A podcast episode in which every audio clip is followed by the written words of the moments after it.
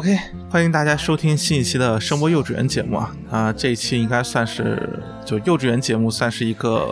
由我来主持的子栏目这种感觉。然后聊的内容其实会比较的，你说偏门一点，或者说带有更多的个人色彩。大家好，我是包雪龙，今天请到一位重量级嘉宾啊，应该算第二次来这个节目，和大家打声招呼吧。啊，大家好，我是 Wooden Ears 五等一耳的都是听蓝。呃，最近工作压力越来越大，确实比之前更重量级了一些啊。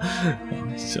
然后今天请到啊董老师，其实很重要的就是来聊一聊关于应该说是客观测试，或者说俗称测量这方面的一些问题和想法吧。呃，应该说围绕着这个客观测试也好，包括啊我们所说和各种目标曲线、偏向曲线等等相关问题，算。是可能过去两三年当中，应该说是 HiFi 圈里面一个，呃，一方面是争议很大，另一方面确实也是大家逐渐开始认可，或者说就是逐渐的开始意识到这个相关的方面的内容是非常重要的一个过程。我觉得这个过程还是很有意思的，所以也想来找你聊一聊。嗯，好的。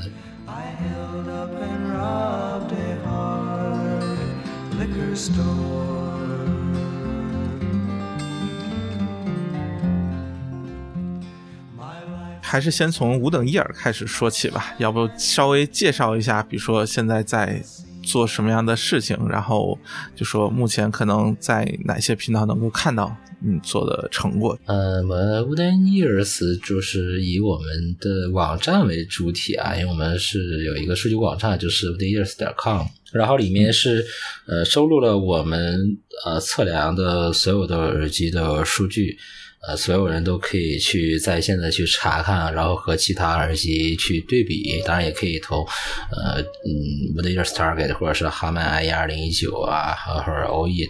等一些目标曲线去对比嘛。这些主要是这个是我们的核心的内容。对，就是核心内容其实是我们的数据测量结果这部分，就是纯客观的，跟主观没有什么关系的东西。然后与此同时呢，我们也正在增加一些耳机之外的呃产品的测量，比方说扬声器类的。呃，其实因为我们在新工作室搞定以后，也是有这样的测量条件的。呃，只不过是因为所有测量都是我一个人搞定，所以 就是一直光耳机测量就已经。呃，工作量就很大了，没有时间很快的去推进。但是现在我们已经逐渐的开始陆续上一些了，但是偏可能智能产品之类的，什么智能眼镜啊、呃手机啊这类的东西。对，然后接下来呢，我们还会有一个，也是我们网站上去早就已经划定了板块，但是一直没有去丰富的，就是前端类的，比方说我们说播放器啊、小尾巴啊、解码、耳放之类的测量。对这个。我们呃未来不会太长的时间，也会开始去丰富这类的数据。然后除了网站之外的话，我们也是会呃产出一些，主要就是视频的评测内容嘛，包括一些主要是 TWS 耳机，对真无线耳机，因为这类产品的话相对来说受众比较多，而且呢它需要测试的数据可能也比较复杂一些。对，因为除了说我们一般的要提的频响 TSD 之外，呢可能还要去测量它的降噪，包括它的被动降噪、主动降噪，以及说呃综这个综合降噪去剔除这个被动降噪以后，剩下的单纯的主动降噪的部分，还有它的透传啊，以及一些通话的措施。对，嗯，然后还有一些可能，比如说有一些 EQ 选项啊之类的。嗯，对，因为 TWS 大部分它都有若干个 EQ 选项嘛。它都有一些预设嘛，这个一般来说我们都会逐个去测试的。甚至说有些情况就是，就很多 TWS 它开关降噪的声音其实是不一样的，这个我们也要逐个测试。哎，这个情况按道理来说是不应该出现，或者说是呃，在可能相对高端或者呃我们所说大品牌的里面是更不常出现的，是吧？这个事情其实按道理说倒不难理解，因为。这种情况的出现是因为什么？是因为后馈麦克风，就是放在耳机导管里后面那个麦克风，它工作的时候会导致这个耳机的低频变少。对，需要厂家你去用算法去针对性的去给它补偿回来。OK，哎，所以它并不是，比如说，因为我开了降噪，所以我，比如说我低频降噪能力不错，所以我并不需要所谓额外补偿那么多低频频，我低频就可以少一点。它不是出于这样一个思路，而更像是某种呃所谓的设计上的偷懒，或者说是这么一个感觉，是吧？啊，这个就是典型的有脑补的成分啊。这个其实就没有啊，没有这种想法在里面，它就只是因为后克麦克风它工作时候会产生这样的弊端，所以说，然后厂家同时又没有优化好。那你其实说有没有解决的好的厂家呢？有啊，苹果就解决的很好，苹果的开关 ANC 的声音是完全一样的。就是你去测它的频响是没有区别的，但是很多厂商，哪怕是一些大厂，它开关 ANC 的频响优化也没有做得很好。那比方说索尼，这个测出来结果就是明显不一样的。那还有另一种办法，就是要么你干脆就做单馈嘛，做单馈就没有这个问题了，你只有一个前馈，它就不会影响了。对，OK。就我这边作为发烧友啊，或者说最关心的可能还是呃耳机或者说 HiFi 耳机类。网站上的分类基本上就会是有线耳塞和有线头戴这两个分类嘛。对，基本上所有的 HiFi 类都会集中在这两个分类的下面。对于测试或者大概是有一个至少说概念性的了解，呃，所以我觉得在这里的话，我可能更多想把自己的一些想法大概先描述一下，或者说把它怎么测量的这个过程大概描述一下，然后你看一下，就是理解上是不是有偏差或者怎么样的。可以吧？嗯，好，就是按照我的理解，其实你主要是频响这部分最看重的。它其实或者说现在主流测试方法还是用一个呃人工头，或者说是一个相对完整的一个头部的结构，然后用内置的麦克风，相当于基本上是在可能在鼓膜那个位置，我我感觉，然后就说进行也不一定人工头，人工耳也可以嘛。啊，OK，那其实是类似的一个结构，就是它需要比较完整的去模拟，至少是耳道部分的结构。甚至还包括耳廓，就是相当于是耳朵这个结构，然后通过这样一个方式去类似于去模拟出耳朵的物理结构对于声音的一个影响，然后再相当于鼓膜或者说在内部大概那个位置去放置麦克风来进行一个声音的测量，通过这样一个方式能够得到一个，比如说无论是头戴式还是入耳式，甚至说是音箱，那么它真正所谓的出现在你脑海当中，或者说真正反映给你所谓听觉细胞的。那个声音是什么样子？它其实是做了这么一个类似于模拟的过程，然后最终得到的一个结论，或者说我们看到那个曲线，其实它应该说是在你耳膜的那个片段或者那一刻上，你能听到的声音的物理上的一个一个状态，嗯是不是可以这么来理解？呃，排除掉脑补的部分啊，就是只是说模拟你最终鼓膜处收到的声音。对，就不包括后面大脑再去加工的部分了，这部分就不是不包括的。对，这所以说为什么说人耳他听到的呃会觉得三频均衡的声音，它呃在耳鼓膜处的频响它不是直的，而是一个三 K 凸起的这样的一个曲线，就是这样子的。因为这个里面肯定是没有计入你大脑去给再给它补偿的部分的。也啊对，或者说我们所有看到的曲线，它打引号不应该是平的，就是一个均衡的，对吧？就它一定程度上是补偿之前的。耳机的频响也不是没有人尝试做。平，但做平了肯定是有些大问题的。呃，之之前有很有名的呃某品牌的什么经过研究，然后给了一条品质曲线，也有过。那个是那个是自由场测音箱的，对标准。对，自由场测音箱的话应该是平的，这个没有什么疑问啊。但是耳机肯定不行的。对，比如说我们所说这些曲线，其实更多是呃来源于一个我们所说的，就是它。补偿之后，或者说人真正就经过大脑调节之后，应该说是平直的，或者说是尽量接近于平直的状态吧。然后你无论像，比如说像哈曼，其实是在可能在这个基础上，在进行了很多的所谓的这种喜好上的优化啊，非常典型的，比如说把低频包括高频部分，我印象都是略微抬了一些，但低频部分可能不能叫略微抬了一些，抬的还是挺夸张的。对，就是根据这种喜好进行了一定的调整。可能像比如说 Wooden Years，我不知道是不是感，就至少看起来感觉似乎是更加遵循着，就说听起来的这种频值或者能量的这种一致感，是是可以这么来理解吗？这个事情是这样的，就是我们一直强调 Wooden Years Target，它是一条纯客观的目标曲线。为什么这么讲啊？这个客观其实对应的主要就是相对于哈曼内容，它加了主观偏好的。其实这两类曲线的话，他们去测算得出的这个步骤，大部分是相似或者说就是相同的。嗯，而且我们作为我大部分这些同行，我们用的都是 Thin Audio 博士他呃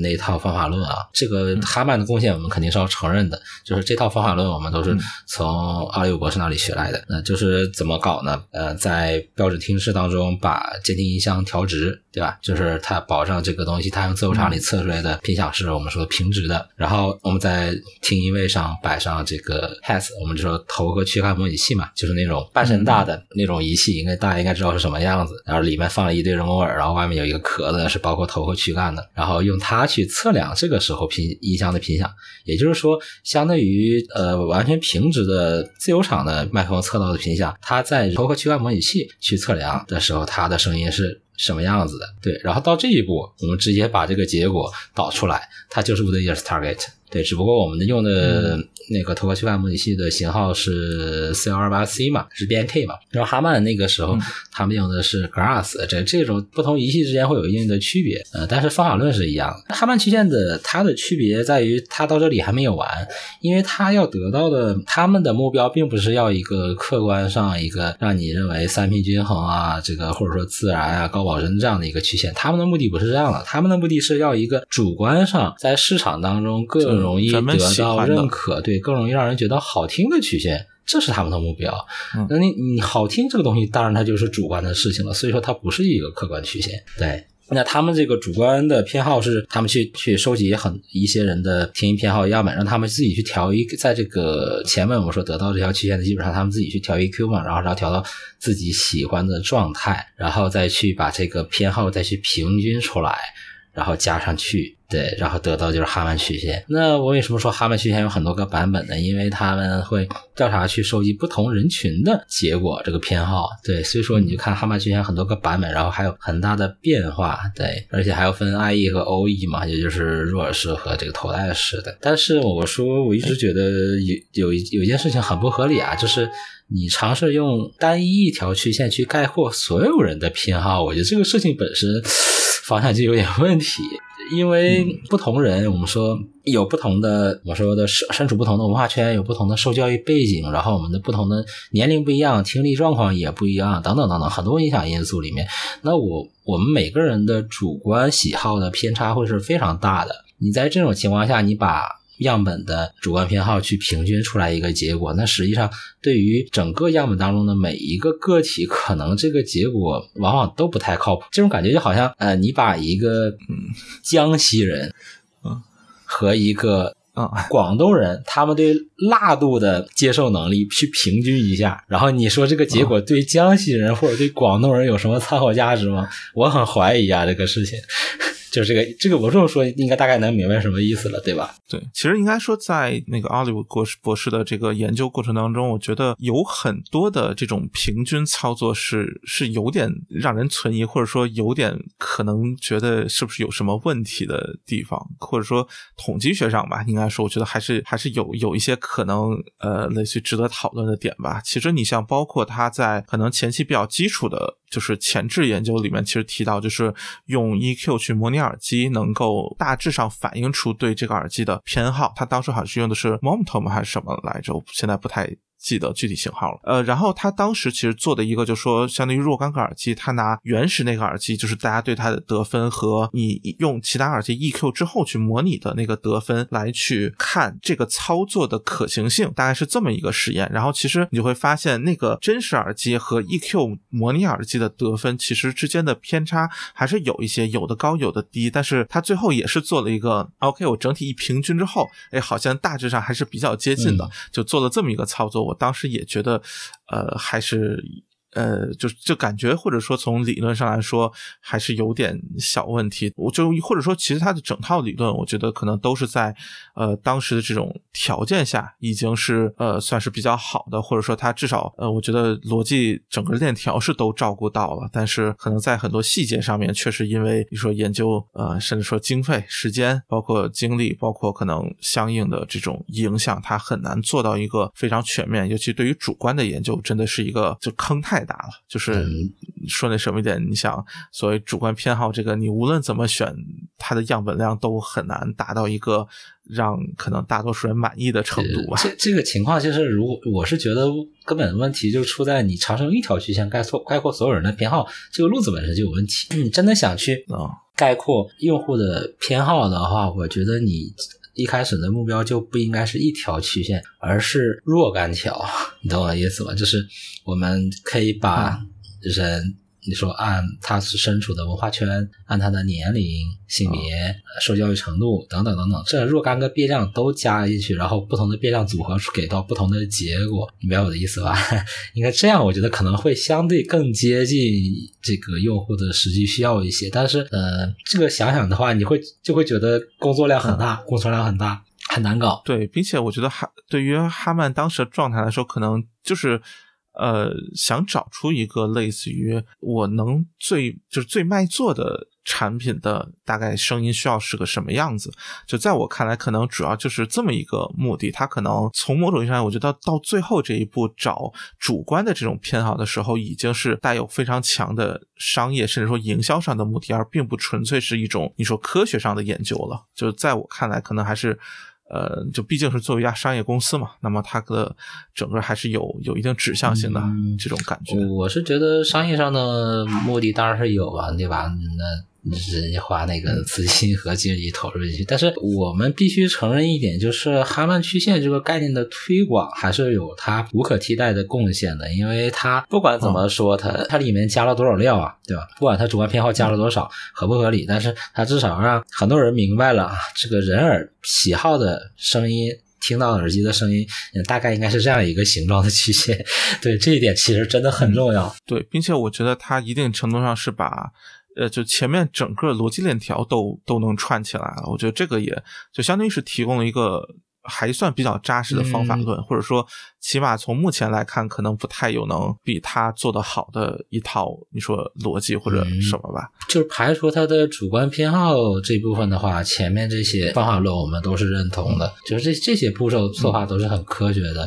考量也都是足够严谨的，没什么问题。就是如果说你觉得这当中存在一些不严谨、不准确的地方，那其实不是他的方法论的问题，而是一些当前的技术局限。比如我们说，呃，头盔项模仪器也好，人工耳也罢，它对真人耳的仿真程度能到一个什么程度呢？其实还是有一定偏差的。其实在这里有问题的是在是是这种呃人类科技目前还力所不及的地方，或者说有一些压根儿就解决不了的问题。比如说，我们每个人的耳，每个人的听力特征都很不一样。那那你怎么去模拟，对吧？你模拟谁的，是吧？这个事情目前来说是无解的。那我经常跟开玩笑说，这种问题你想解决，那可能咱得期待一下什么时候人工耳一体化了。嗯，大家都装备一样型号的人工耳一体，哎，这个大家的听力差异就抹除了，就没有这种问题了。是，应该是能看到网上会有很多论调，觉得。好像就是 HiFi 或者说就耳机吧，这点东西的技术已经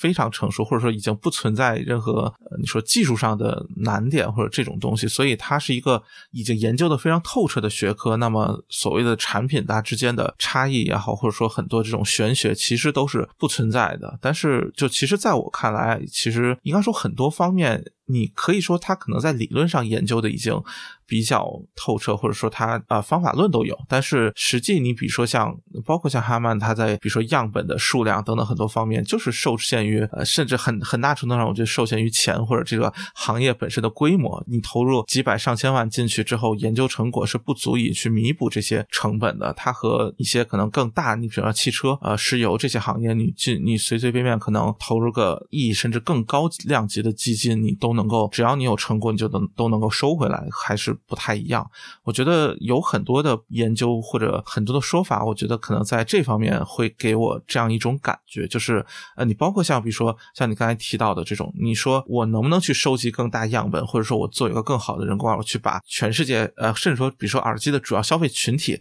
我做一个更大范围的研究，去做一个更精确的，我觉得是理论上你当然可以这么做，甚至说方法论也是有的，但是从实践上来说，可能就。没有人会真的这么这么去花巨大的成本来做这个事情，意义不大，只能说意义不大，就是或者说收益太小了。对，而且其实相相比之下，会有有一些其他的路子，可能我觉得更现实。比如苹果那一套自适应 EQ，它去对你的耳道进行补偿，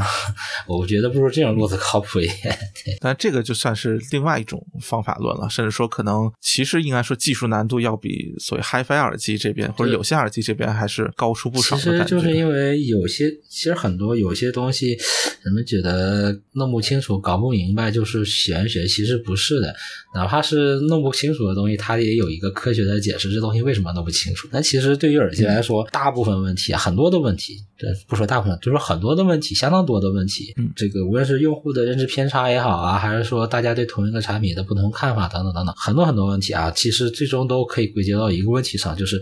大家的耳长得不一样，你怎么去解解决这个问题？对，为什么我说刚刚我说我更认同苹果那个路子？因为他在试图解决这个问题，而且已经取得了一定的成效。对，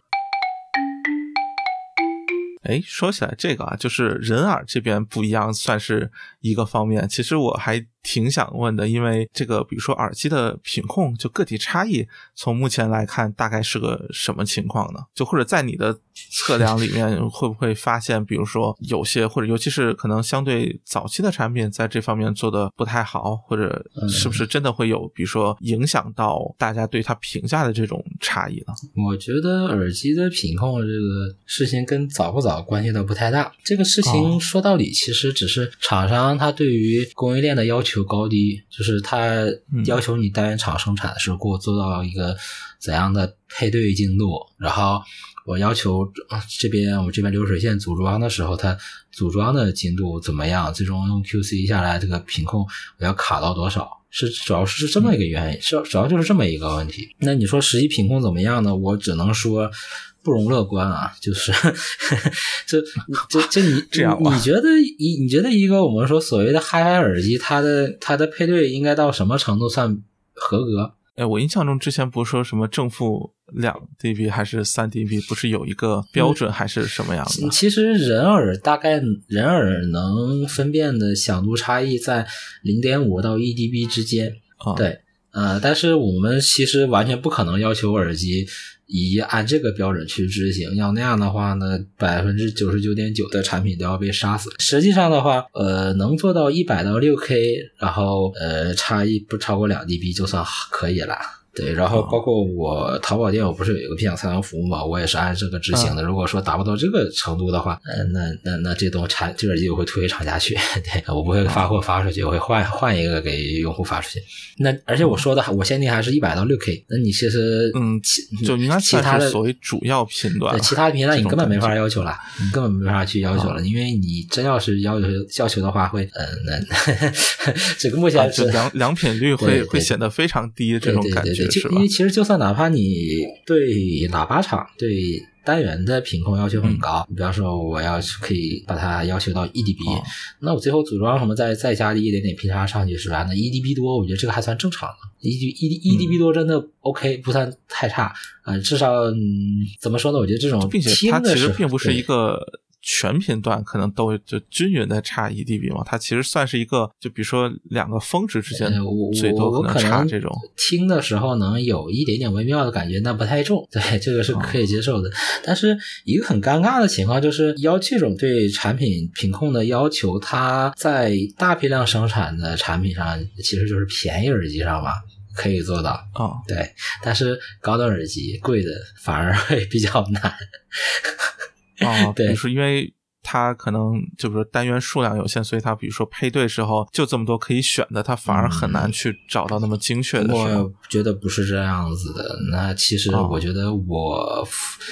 我都花那个钱买你这个东西了，啊，你对，就算就按道理来说，好像你你就算两个单元报废一报废一个，你给我选一个好单，这种比例我觉得也是合理的，对吧？我都没要求你两副耳机声音一样，我就要求你一副耳机的左右一致性你给我做好了。但事实上就是 不不太行。行吧。对就这个可能还是和耳机定位，就说它就本身可能还是偏奢侈品，或者说它满足的并不是音质方面的需求，这个、嗯 这个为这个感觉我我觉得你我我觉得也不能话不能这么说，就是你在哦对音质没怎么没要求，或者说你不追求它低失真，或者说追求它音色多还原，但是我觉得左右的一致性，这个无论如何是对呀说不过去的，对吧？你不能卖一个便宜耳机给我吧。但事实就是这种情况在中高端产品上还真的不少见啊，尤其呃在某些我们比较认可的大品牌上，其实还挺常见的。对，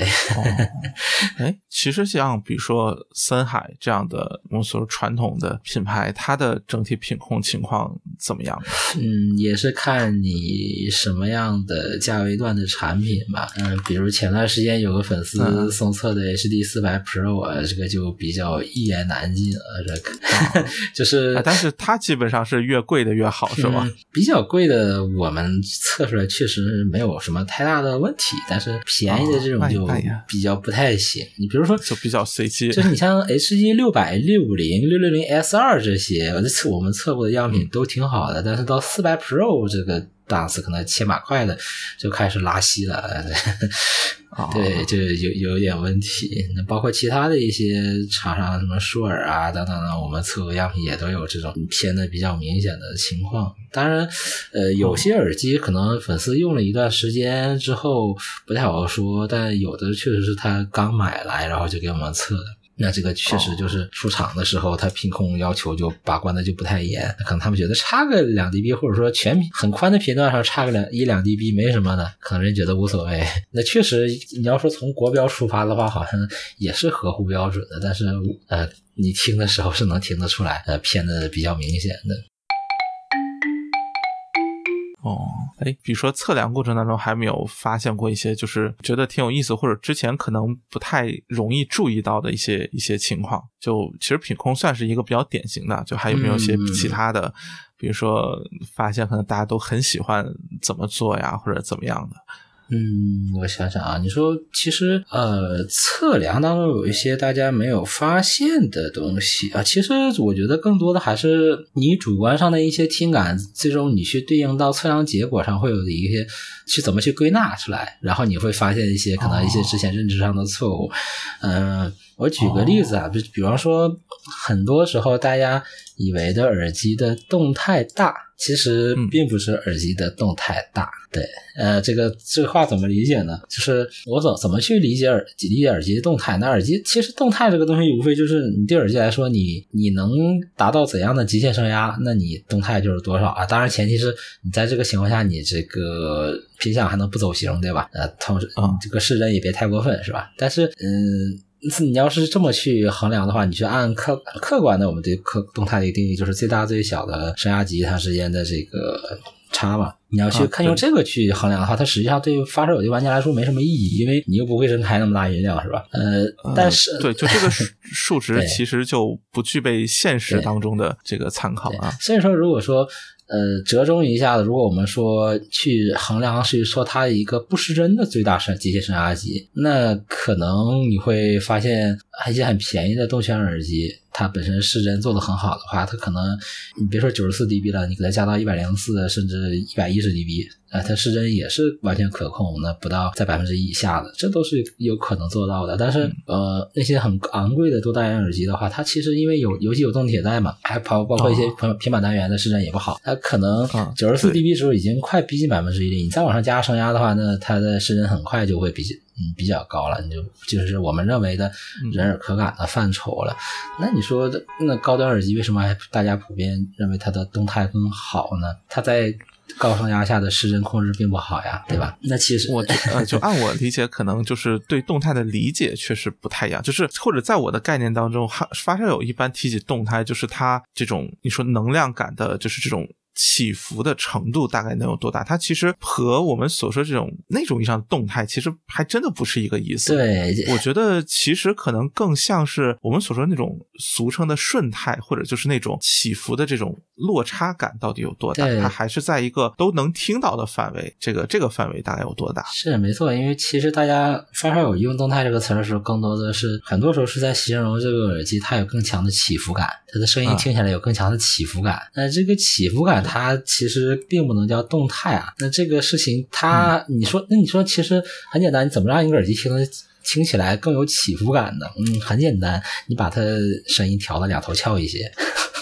啊，这起伏感就你就会觉得起伏感强，就觉得低频能量更强，高频也更有穿透力。嗯，对吧？更锐利，尤其是基底频的部分，你给它多加一些，你会觉得很澎湃，啊，对对吧？那对那这个事情回到那，如果到这里的话，你还觉得动态是发烧友很多发烧友认为所谓的素质的范畴吗？我觉得就已经不是了，是吧？那我们其实它既然是频响，那其实就是很多发烧友认为的调音嘛。嗯对对对。这么说起来，我觉得这个动态可能有点像是，比如说视觉上，就是比如说一张图片或者我们所说那个对比度对，就可能我感觉和这个更像。发烧友呃眼中的动态这个概念所反映到的实际的那个感觉，我觉得可能和你如果我看到一张照片对比度很高，那么它这种明暗对比的这种刺激感会更强。对，其实但是你真说，你比如说一个动态范围呃更大的照片，就是我们所说 RAW 文件的话，其实我觉得你让一般的，甚至说就是视觉上，大多数人可能没有什么察觉，可能看不出来它到底这个动态范围有多大区别。对呀、其实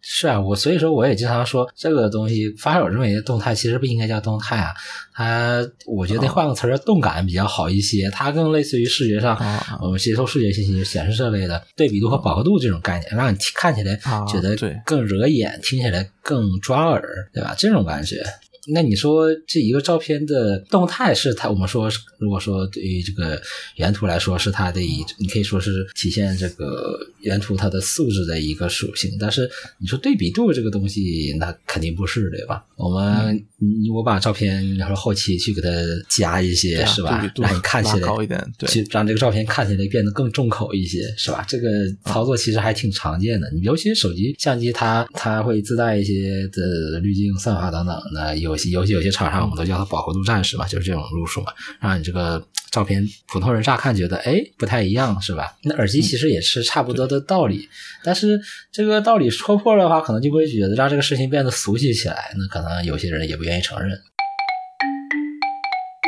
哎，就正好接着往下聊，就是其实刚才刚才提到，就是很多或者说我们所说动态上面，或者一些我们所说发烧友很经常喜欢干的一个事情，是把素质和调音给给拆分开来理解嘛。但真的去讨论的时候，我们会发现，可能素质里面很多东西本质上可能就是应该说放到调音那边，嗯而调音上的有些东西是不是也会放到素质这边？呃然后我觉得，呃，大家很容易，比如说把频响曲线了理解为是一种调音的体现嘛，因为这个属于一个很直觉上很容易把这两个对应起来。然后我其实也想，就是针对频响曲线，应该也是大家是不是也是最能反映声音情况的一种一个测试结果了？就对于一个有线耳机来说，呃，是这样啊，就是发烧友口中的素质啊，有很多名词，但其实这些词当中的绝大部分都可以在频响上找到对应的特征。对，也就是说，一般人理解的调音的范畴没有错这一点。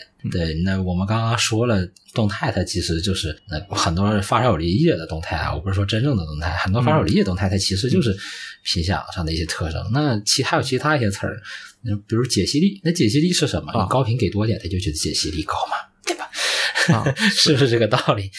那相应的，如果同样的，如果说你高频给少了，或者说你中低频给的很多，这声音听起来就糊了，就觉得闷了，就觉得解析力不够强了，细节不够清楚了。对吧？这嗯这些都是这些都是对频响上的一些特征，都可以找到特征去总结出来的。你再还有什么词儿？想想声场，对吧？啊啊，这也是个和频响关系声。场是跟什么相关的？你中高频的增益给的越多，声场就会成像就会觉得开始收窄了。但是如果你把它中高频的增益摁下去，让它塌下去，它就会显得声场变宽了。很典型的代表，比如 i 一八百嗯，对吧？i 一八百的它的中高频就是塌掉的，所以说会得到这种大家认为的声场很开阔的评价。但是相应的，它的人声就很难听嘛。对，其实你像就是包括后面的就三六九，就三百、六百、九百，也都是类似的一种处理方式吧。对，但是有一些新的产品之后，森海也开始改邪归正了。呃，稍微转了一点，我觉得也只能说嗯好像也没有那么那么那什么。两百那么回两百就基本上解决了这个问题吧。对，虽然它啊两头依然是翘的，但它至少至少中高频的增益给到一个比较正常的增益，它人声听着不塌了，比较正常。哦。那其实我们要说从客观来讲，想要一个真实的声场也好，现场感也罢，它它的中高频增益应该是一个呃比较接近我们的 ears target，然后不应该太多或者太少的一个状态。就是那种你把它按下去很多的耳机，声场像 i 八百这种，听着它好像好像好像很宽，它都快连到后脑勺去了，但你觉得这个东西听着自然吗？我很难认同。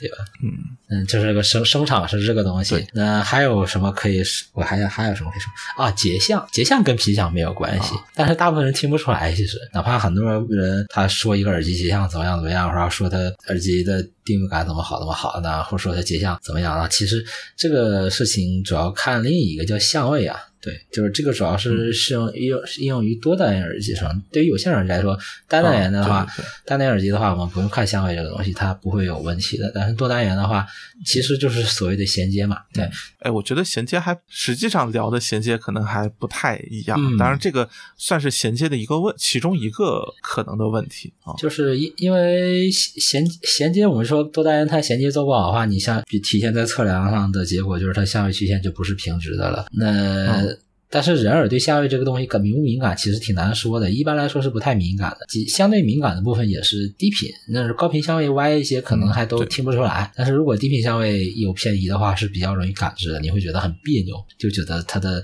低频的节像很模糊，就是不是那种很小很清晰的感觉，会变得很大，然后很散，同时它的位置也很难受，对吧？那你说高频节相的话，可能有一定经验，然后对一些有一些比较熟悉的音乐去。去听有可能也能感知出来，你感觉它这个应该有的乐器的极相的位置不对，它不应该这么远，对，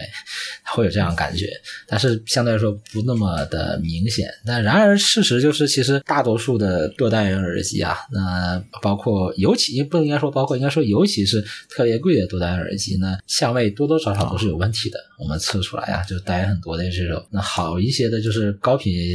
有一些相对便宜，但低频没。OK，这样我都觉得已经不错了，因为大部分其实可能要滚得更厉害一些，主观感知上不是很明显。对对，至少我那种不会一耳朵就听出来觉得不对劲的就还行了。但事实就是，嗯，很多无论媒体也好还是玩家跟你说这个。耳机衔接做的多单元衔接做多好，相位多么清晰，怎么怎么，可能你一测试你会发现相位稀烂，这是非常常见的情况。对，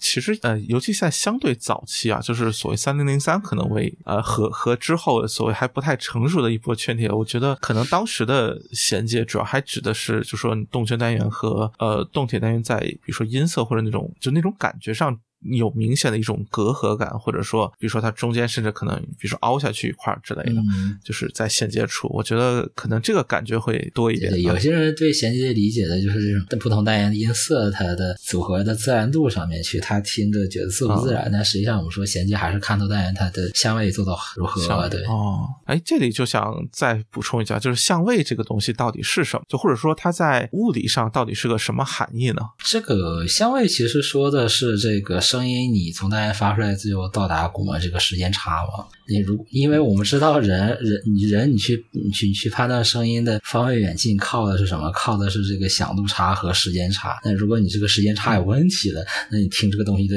它结像位置当然就是有问题的，或者说它结像甚至可能都不在一个位置固定的位置，它可能会飘，它结像是散的，它它的结像不能拧成一个点嘛？我们说一个好的结像应该是一个点声源过来。它结像应该是小的，让你觉得很清楚，它就在那儿。但是如果说这个结像它散掉了，可能就是有问题的。